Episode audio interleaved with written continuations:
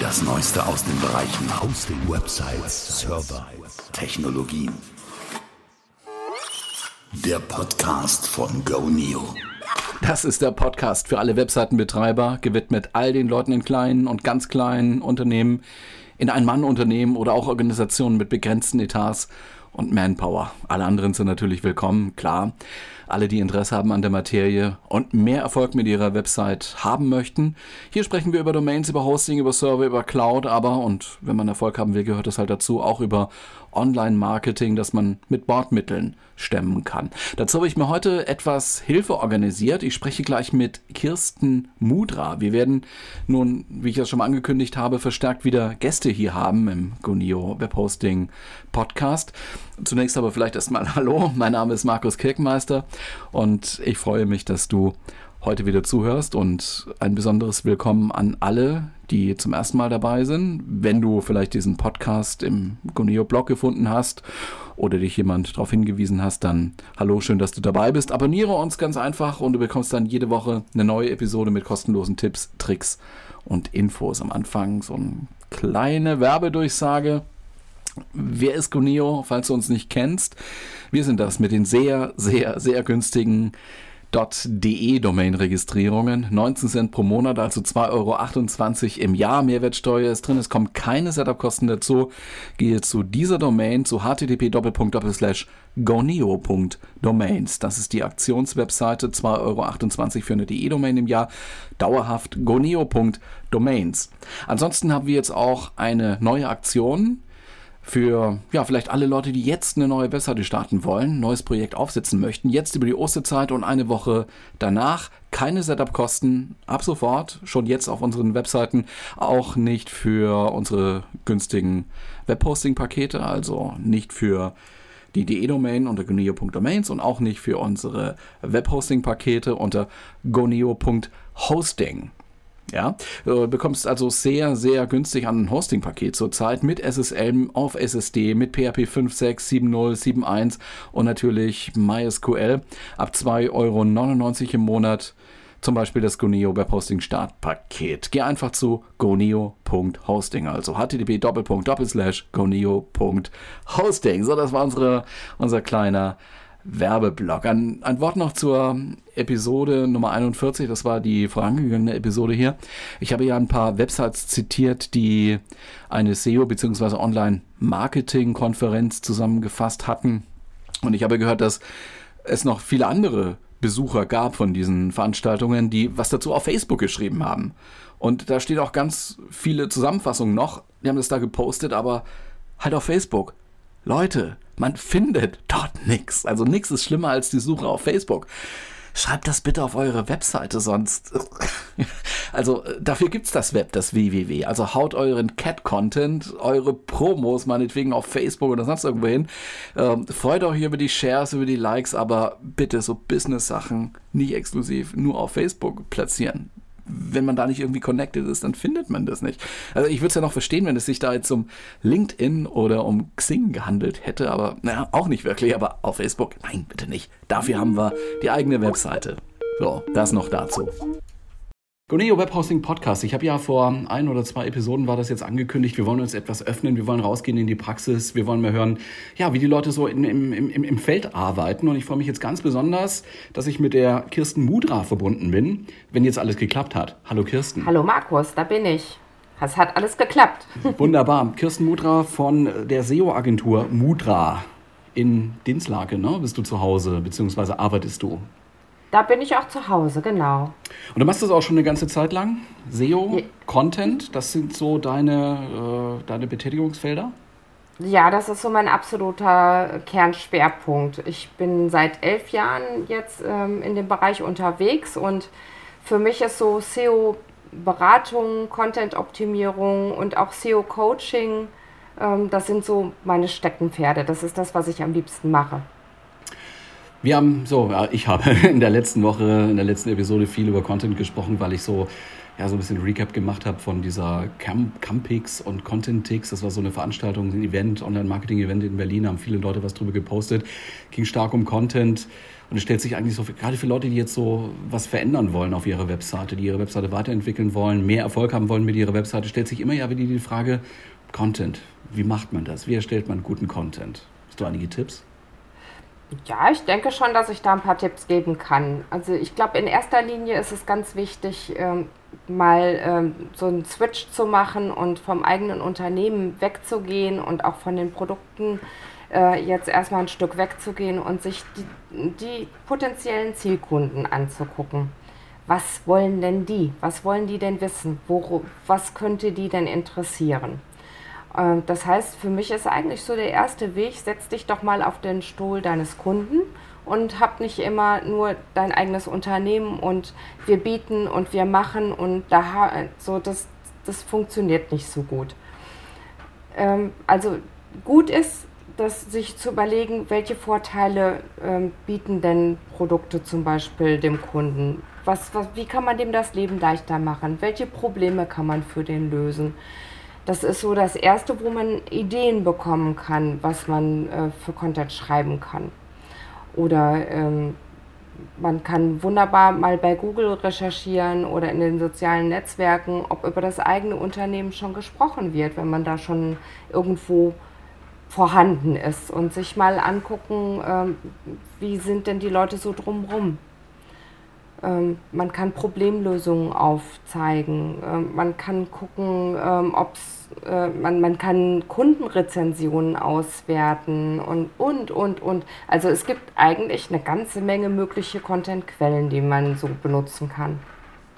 Jetzt äh, ja, sollte man es selber machen, sozusagen, sollte man es selber probieren, sollte man immer auf externe Hilfe zurückgreifen, also bei dir anrufen zum Beispiel, oder äh, was wäre wär so der erste Schritt? Äh, ich meine, man, manchmal ist das Geld auch etwas begrenzt, ne? also nicht jeder hat da gleich die Möglichkeiten, äh, die Geldkoffer da vor die Tür zu stellen und sagen, mach mal und äh, ruf erst wieder an, wenn du Ergebnisse hast, sondern ja, äh, ich glaube, der erste Schritt ist da auch oft schwer, oder? Ja, das glaube ich auch. Äh, Gerade bei Startups ist es äh, häufig ein Problem, dass einfach kein Budget da ist, um, um das jetzt wirklich in, in, einem Fachmann in die Hand zu geben.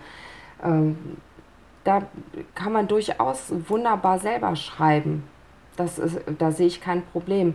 Äh, wichtig, glaube ich, ist dafür, dass man sich ein kleines bisschen äh, einliest in das, in das Thema SEO, also in die Suchmaschinenoptimierung, damit man so ein bisschen weiß, ähm, wie sieht Google denn das Ganze und dann kann man eben mit diesen Content-Quellen, die ich gerade schon so rausgeplätschert habe, äh, kann man da einiges äh, auf die Beine stellen. Also da braucht man nicht unbedingt einen Fachmann für.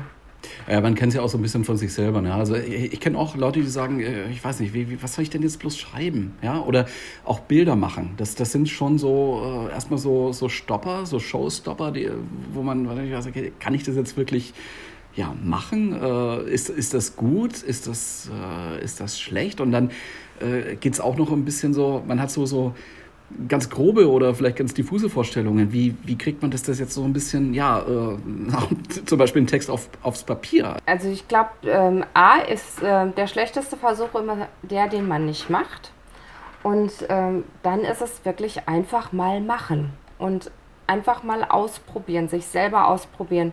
Äh, jeder, nahezu jeder, ist in der Lage, zu schreiben und Texte zu schreiben.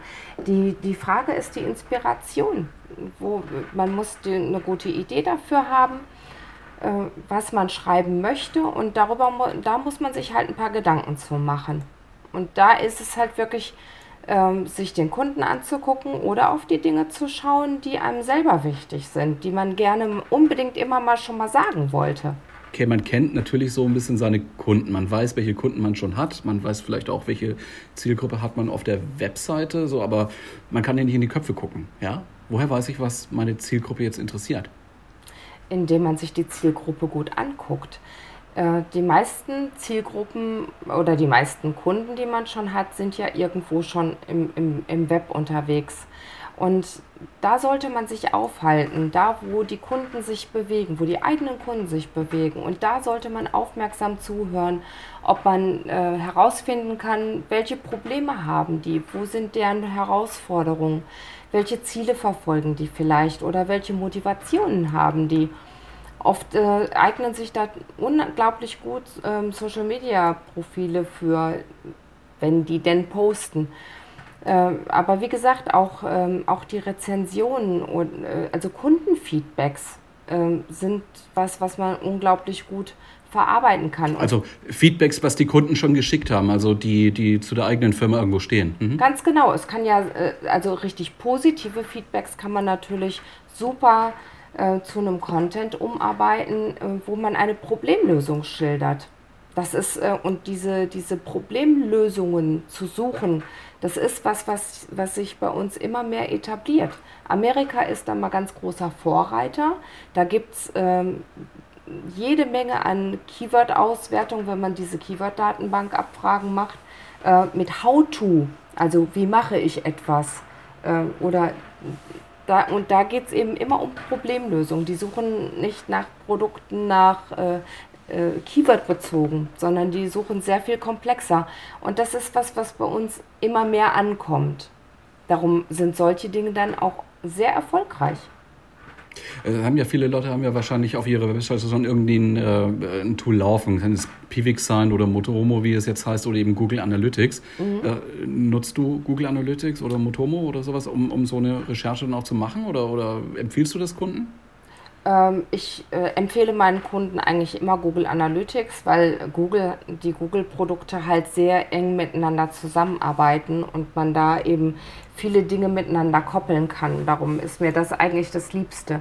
Auch wenn die Auswertungen heute nicht mehr ganz so einfach sind, weil nicht mehr so viel Daten ausgegeben werden. Trotzdem ist es aber gerade jetzt für so eine Analyse, eine Content-Analyse ganz gut man kann einfach mal schauen, wo ist der eigene Content vielleicht auch schon ähm, erfolgreich. Wel welche Sachen gehen besonders gut?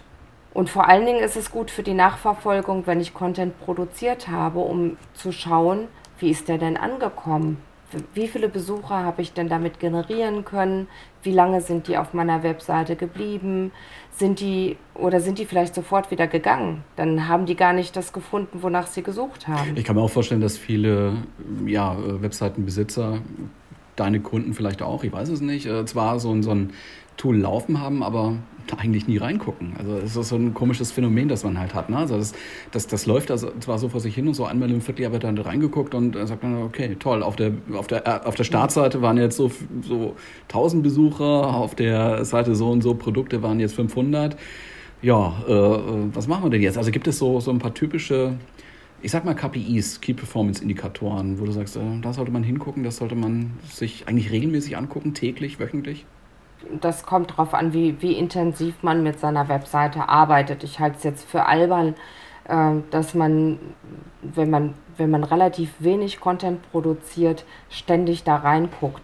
Ich gucke vielleicht ein oder zweimal im Monat rein, aber mich interessiert es halt auch brennend, weil ich verdiene ja mein Geld damit, dass es funktioniert also Google Analytics ist, ist eine gute Geschichte und man kann da eine ganz, wie gesagt, man kann da mehrere Module miteinander koppeln. Da gibt es auch noch die Search-Konsole, die man damit andocken kann, wo man dann wirklich nachverfolgen kann, zu welchen Keywords bin ich eingeblendet worden, äh, welche, welche dieser Einblendungen haben wirklich zu einem Besuch, also zu einem Klick auf meine, mein Suchergebnis geführt und dann kann ich das äh, wieder auf, auf Analytics nachverfolgen. Wie war denn die Besucherqualität? Eben genau diese Verweildauer, die Anzahl der Seiten, die man sich angeschaut hat. Ist das Kontaktformular benutzt worden? Das sind alles so Parameter, die man dort anlegen kann. Muss man sich ein bisschen reinfuchsen, aber ist kein Hexenwerk. Wenn du so Beratungen machst, also im Dialog bist mit äh, Webseitenbetreibern, mit Kunden, äh, schaut ihr euch solche ja, äh, Sachen an? Also Absprungrate, Besuchszeit auf einer Seite, auf einer Einzelseite, Conversion Rate meinetwegen auch, Heatmaps, Clickmaps, sowas? Also meine Kunden ähm, gucken extrem selten rein. Das sind also eher die, die Kunden, die so größere Unternehmen sind, die haben Marketingfachleute da sitzen und die gucken sich natürlich auch Analytics an und schauen sich in die Statistiken an. Die kleineren Firmen und Einzelunternehmer, die lassen das eigentlich in meiner Hand und da dient es mir eigentlich nur zur Steuerung, wo setze ich als nächstes an. Analytics und eine gute äh, Nachverfolgung der Platzierungsentwicklung. Du machst ja beides, Content und auch mhm. das so, ich sag mal klassische SEO, in Anführungszeichen jetzt, weil das ist natürlich auch relativ unscharf jetzt gesagt, aber okay, als Content, äh, Content-Arbeit stellt man sich immer vor, es wird getextet, es werden Bilder gemacht, es werden vielleicht auch Videos gemacht oder so. Äh, auf der anderen Seite gibt es eben mhm. so das, was man ja so bisher eben unter, unter SEO verstand, das ist, ja, das ist ein Linkaufbau natürlich immer noch und ja, das ist vor allem so was, was, äh, was mache ich so, so, so, so technisch oder halbtechnisch auf der Seite, also im Code, ja.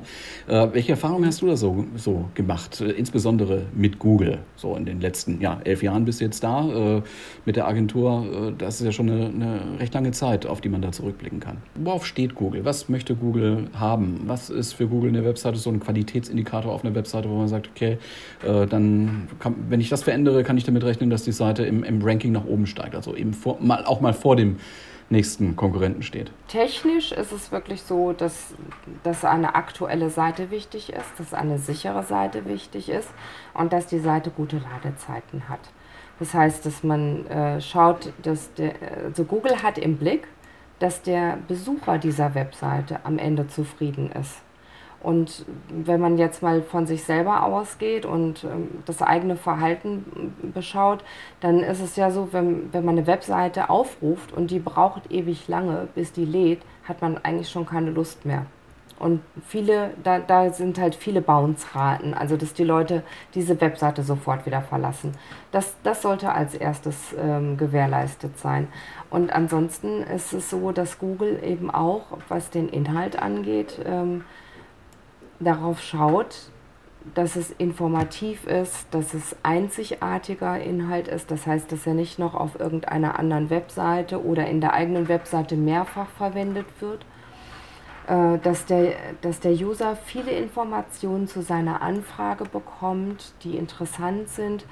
Und ähm, man, man streitet sich so. Ähm, also die, die Techies sagen, äh, Google ähm, kann das nicht nachverfolgen, ähm, wie das Userverhalten ist. Es gibt aber eben andere ganz, ganz super Koryphäen im, in, in dem Bereich, die sagen, ähm, das Userverhalten ist äh, ein, ein hoher Faktor, wie erfolgreich eine Webseite ist, weil Google testen kann, wo waren die vorher und wo sind die hinterher und dann kann man das abgleichen, wie lange haben die sich dann da bewegt. Und entscheidend ist für, für Google halt wirklich, dass, dass der User am Ende zufrieden ist. Das heißt, ich biete dem viel interessanten Content an, also es muss nicht, äh, nicht viel sein äh, in, in Masse, sondern in Qualität. Wenn du jetzt sozusagen am Anfang stehst mit, mit einer Webseite, die da zu optimieren ist, die vielleicht schon existiert oder sowas, was würdest du sagen, ist so, so, so eine Basisoptimierung? Mhm. Auf was sollte man da zuerst gucken? Die Basis, die, die absolute Basis ist erstmal eine richtig saubere Struktur. Dass es wirklich äh, nicht zu tiefe Navigationsebenen gibt, ähm, und dass äh, es für den User leicht ist, sich über die Webseite zu bewegen, dass man also intuitiv auch dahin zurückkehren kann, wo man gerade gewesen ist, dass man äh, genau weiß, wo in der Webseite befindet man sich jetzt. Das macht so ein Zufriedenheitsgefühl.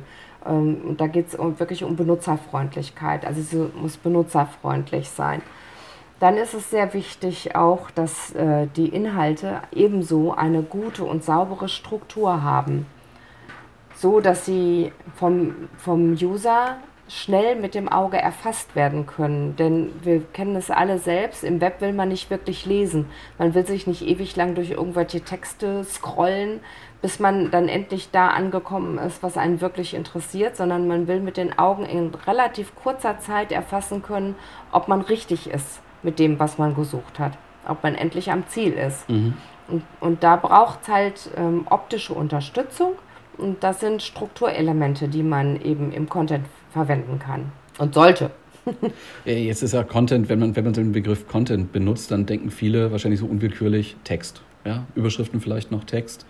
Gibt ja auch noch weitere äh, Content, äh, Content-Dinge, die man sich vorstellen kann, ja? Content-Objekte.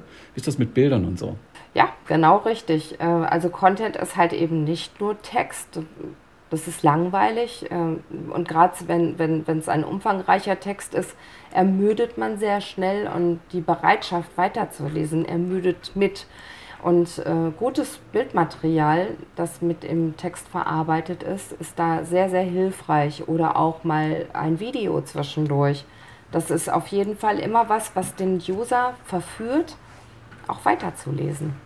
Wenn ich, äh, wenn ich mit dem Abschnitt fertig bin und es kommt wieder ein, ein optisch unterteilter Abschnitt, weil ich hier gerade ein, ein cooles, passendes Bild dazu gefunden habe und das eingebaut habe, dann ist der bereit weiterzugehen, als wenn er nur Text hat.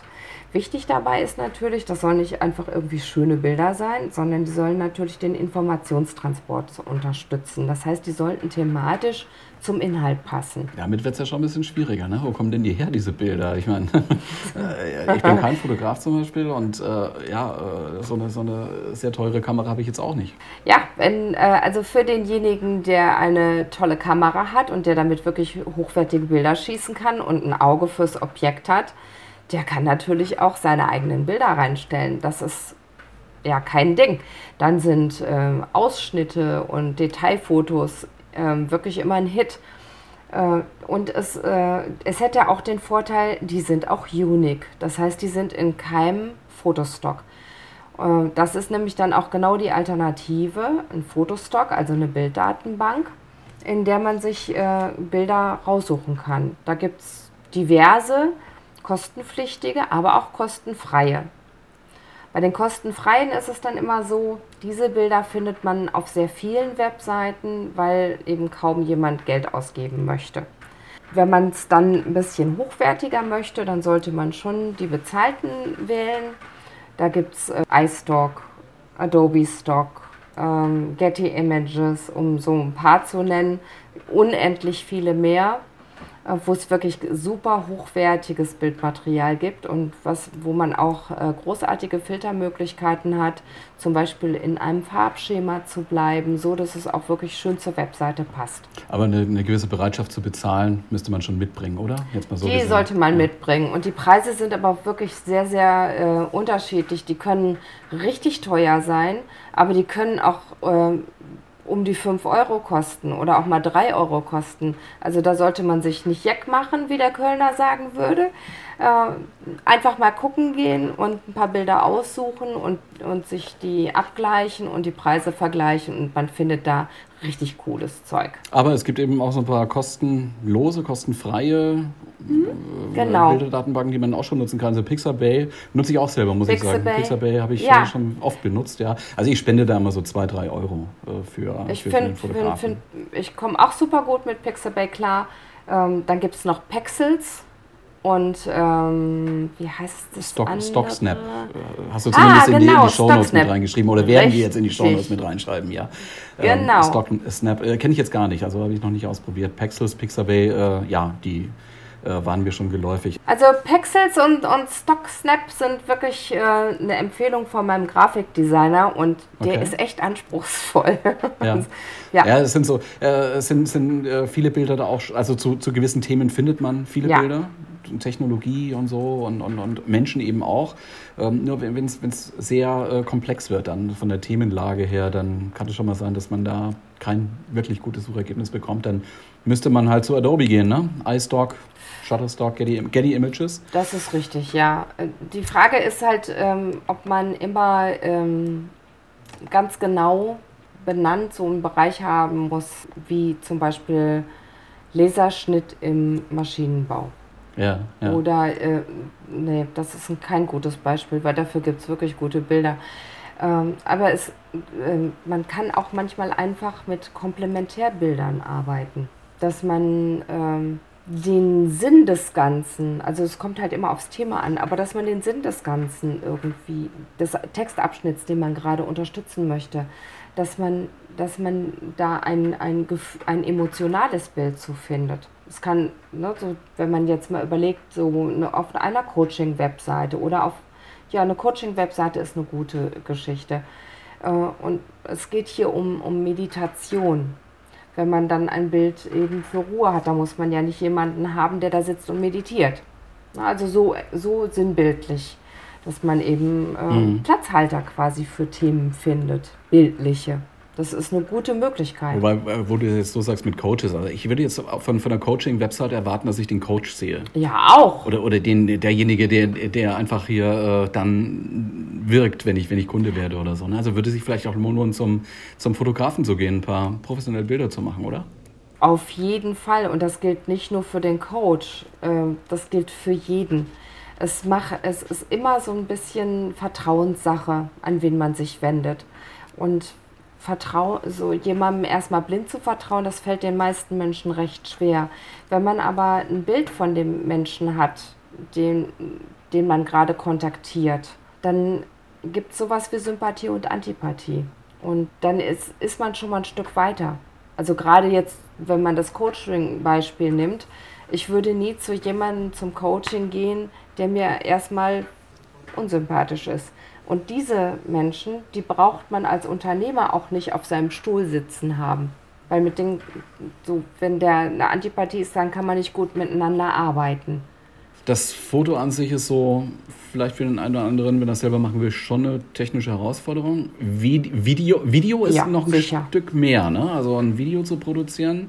Äh, ja. Ich, ich, ich nehme mir das selber auch oft vor, wir, wir müssen Erklärvideos machen, wir müssen Demo-Videos machen und so weiter. Es ist so zeitraubend, ja? Es muss aber nicht zeitraubend sein, weil äh, lange Videos guckt sich sowieso kein Mensch an.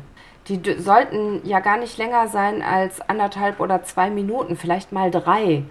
Aber wenn, wenn ich mit dem Handy ein, ein Selfie-Video mache zu irgendeinem Thema und da fragt man, fragen wir uns jetzt gerade mal, was ist Content? Ne? Content ist ja auch nicht nur eine thematische Webseite zu kreieren, so die wirklich jetzt zu, zum Webseitenportfolio gehört, sondern äh, das sind ja vielleicht Zusatzinformationen, die man in einem Blog verarbeiten möchte. Und da können Bilder, wo man einfach eine Aussage dazu macht, bei welchem Kunde man jetzt gerade das Superproblem gelöst hat, äh, wo das unterstützt wird oder wo man das mal eben beschreibt oder auch eine Produkterklärung äh, selber zu machen, das ist wohl möglich. Man kriegt es hin wahrscheinlich, ne?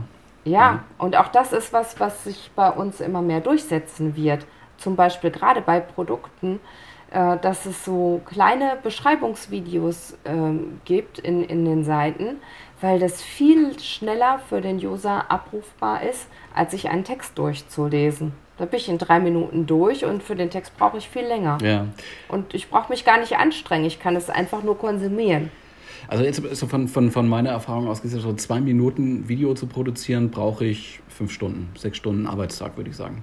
Also wenn man das so mit bisschen Idee macht, oder jetzt mal ein Handy nehmen und irgendwo draufhalten, wenn irgendwo was passiert, ist was anderes. Ne? Aber wenn es so um, genau. um äh, ja, erklärende äh, Zusammenhänge geht oder sowas, dann ist das schon ja, man kann es zwar mit dem Handy produzieren, das muss aber irgendwie dann auch äh, auf dem PC, weil man es ja noch schneiden möchte und anreichern möchte mit, mit Text ja. und, und so und ja, dann, dann müssen die Formate gewandelt werden. Das ganze Zeug, was das drin ist. Das, deswegen brauche ich so lange. ja, äh, ja das ist, ist auch verständlich. Es ist natürlich auch sehr, sehr äh, sehr, sehr aussagekräftig dann. Also es, ist, es bindet den User, User schon, finde ich, äh, an die Website. Ich habe vor kurzem also selber so eine Erfahrung gehabt ne, mit, äh, das war ein, ist ein Händler, der äh, Spielzeughändler ist haben wir ja gehört, mhm. ne, haben in den USA ganz, ganz große Probleme. Die Toys R Us-Läden machen alle zu.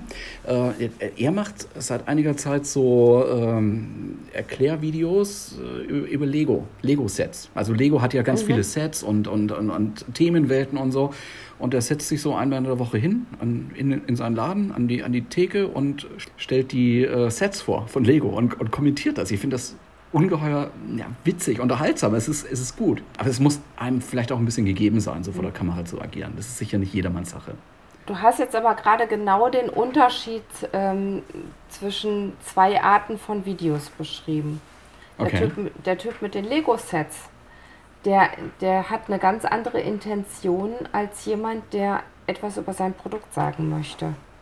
Also das heißt, es wird auf der Webseite ja ganz anders verwendet und wahrscheinlich, wahrscheinlich eignet sich es auch in Deutschland super gut für ähm, die, für die äh, Verbreitung über Facebook und andere Social-Media-Kanäle, dass man mit, mit Videos arbeitet. Und eben dieses, da wird es ja immer populärer, dass man äh, live irgendwo ist. Das kennt man ja. Ähm, diese professionellen Videos, ähm, die ein Unternehmensprofil vorstellen zum Beispiel, die sollten natürlich auch vom Fachmann gemacht werden. Das würde ich nie im Leben selber machen. Also ich persönlich nicht. Findest du die eigentlich, findest du eigentlich gut, solche, solche Videos, so, so, so diese Image-Videos, diese für, was weiß ich, 5.000, 6.000 Euro produzierten Videos? Lernen Sie uns kennen, kommen Sie vorbei. Nein, und, uh, ja, gruselig. ganz grausam. Seit 100 Jahren äh, in Familien. Ja, uh, uh, mir wird gerade ganz übel. Nein, also ich habe wirklich äh, im letzten Jahr bei einem, bei einem Spediteur ein richtig cooles Unternehmensvideo gesehen. Das ist eine Spedition, die hat ähm, mehrere verschiedene äh, Schwerpunkte, was die so für Ware transportieren. Und die, das sind auch drei eigenständige GmbHs. Und das war wirklich so mit Drohnenflug über die, über die Logistikhallen und äh, Bilder, äh, also halt immer im Wechsel dann Bilder der LKWs und, und super unterstützt. Und es war echt beeindruckend. Ich fand es richtig klasse. Machst du das hat sich richtig gelohnt. Machst du denn selber für dich, für deine Firma, für deine Agentur auch Videos oder hast nee, du die Schwerpunkte woanders? Ich mache es ganz anders. Ich bin, mit Videos habe ich so gar nichts zu tun. Was ist eigentlich so dein Schwerpunkt? Wie findest du Kunden? sehr viel, sehr viel über Leumund, ähm, also Empfehlungsmarketing und ähm, also ganz klassisch, also jemand erzählt es wirklich im echten Leben jemand anders, geht da mal hin. Genau, das, das, so. das gibt's, ja? das gibt's äh, und ich habe meine Webseite sehr gut optimiert. Und da ich halt Webseitenoptimierung anbiete, ähm, komm, das, das wird halt relativ häufig gesucht und die Leute kommen zu mir. Ich muss eigentlich gar nicht so viel tun. Und du, du, hast, du hast Kunden in, in Deutschland oder, oder jetzt aus dem regionalen Nahbereich, Kölner Raum, also rein Ruhrgebiet oder, oder doch deutschlandweit, international? Ähm, deutschlandweit und ähm, im Moment äh, stark aus den Niederlanden. Zufall oder, oder explodiert gerade das äh, holländische Web oder so? Das sind dann halt ähm, Holländer, die äh, gezielt für eine Optimierung in Deutschland suchen. Also internationale Unternehmen, die eine Webseite in Deutsch gemacht haben und die jetzt SEO möchten. Okay ja, die finden mich halt auch. ich bin ja nicht weit von der holländischen Grenze weg, weder in Dienstlaken noch an meinem zweiten Standort in Niedersachsen, in Schüttorf. Und äh, ja, da, da, da, ist man natürlich auch, hat man den Vorteil der regionalen Auffindbarkeit. Da ist man einfach gesegnet. In, in, Content zu investieren kostet Zeit, zumindest, wenn man selber da rangeht, oder eben auch Geld, wenn man jemanden beauftragt. Äh, wie, wie kann ich das messen? Also kann ich, kann ich feststellen, war das jetzt ein gutes Investment, war das ein schlechtes Investment? Klar.